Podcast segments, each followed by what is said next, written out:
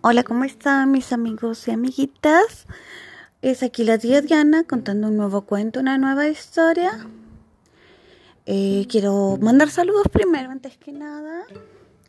Vamos a ver a Argentina, a los Alejandros, a Alejandra y Alejandrito, Canadá, Rafael y Gael, en México a Sofía Isabel, en Chile a Yanis, a Renata, a Flor, a Vasquito, a Livia, a Florcita y a Facundo.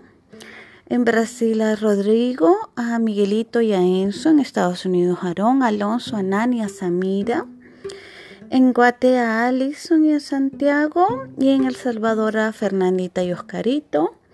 A Dieguito, Andy y Isabela. A Sofi a Andrés, a Sebastián, a Valentina, a Camilita, a Debbie, a Rebequita, a Christopher, a Raúl Andrés y a Laurita.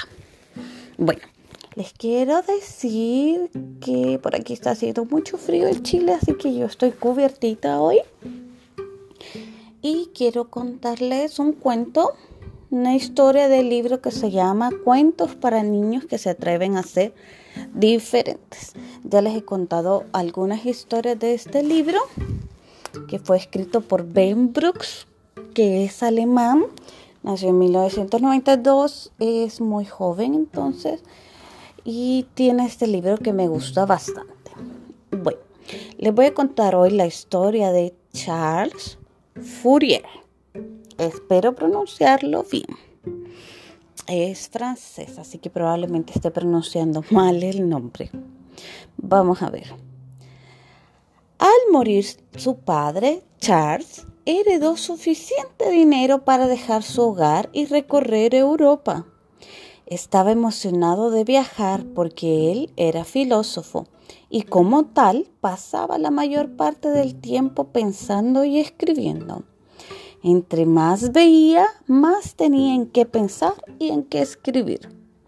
El objetivo de todo ese pensar y escribir era tratar de que el mundo fuera un mejor lugar para toda la gente que vivía en él.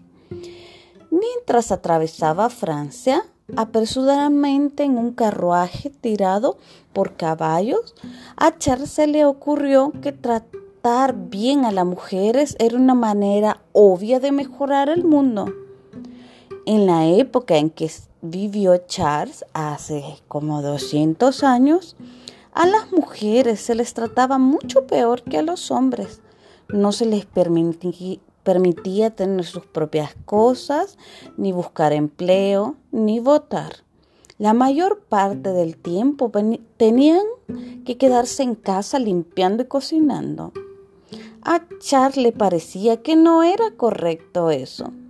Por eso pensó que todos deberían tener las mismas oportunidades en la vida, independientemente de su género, si fueran hombres o mujeres. No fue la primera persona a la que se le ocurrió, pero sí inventó una palabra para llamarle a esa nueva postura. Y esa palabra es feminismo. La palabra siguió usando y simplemente quería decir que los chicos y las chicas deberían recibir el mismo trato. Gracias a la lucha de muchas mujeres valientes durante todos estos años, ahora estamos más cerca de la igualdad que hace 200 años. También muchos hombres nos ayudaron en eso.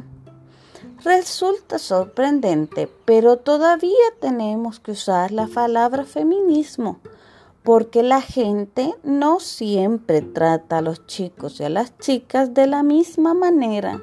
Si a ti te parece que el trato debería ser igual, entonces puedes considerarte feminista.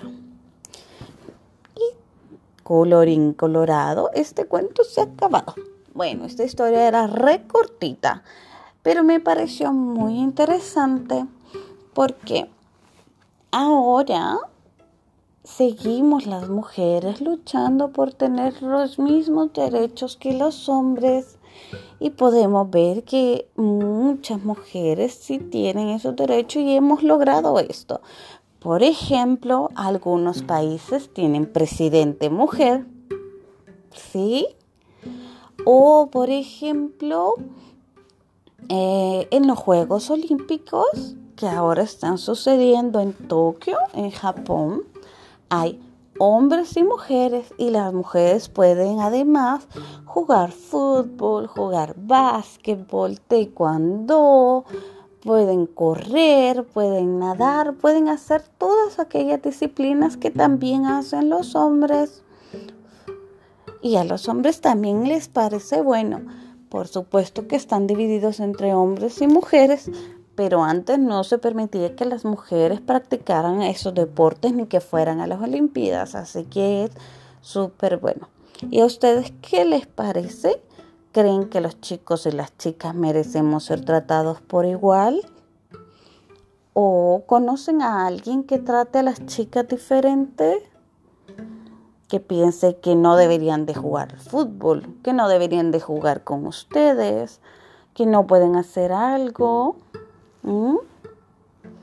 Yo espero que ustedes piensen que todos somos iguales, hombres y mujeres, chicas y chicos, y que todos tenemos los mismos derechos. Así que, si ustedes piensan de esa forma, ustedes también son feministas. Quieren que todos seamos tratados de igual forma. De igual forma en la calle, en los trabajos, en las escuelas, en los colegios, en las universidades, en los empleos, que hayan policías hombres, policías mujeres, maestros, maestras, científicos y científicas, astronautas y astronautas. Ah, ese es el mismo para los dos. Astronautas hombres y astronautas mujeres. Así que los invito que se encuentran a una persona que no piense igual, les expliquen que somos iguales y que forme parte también de este grupo de feministas. Bueno, esta historia era recortita, pero tengo más historias para contar próximamente. Les doy un beso, un abrazo, pórtense re bien, hagan sus tareas y ayuden en casa cuando puedan. Un beso y un abrazo a la tía Diana. Chao.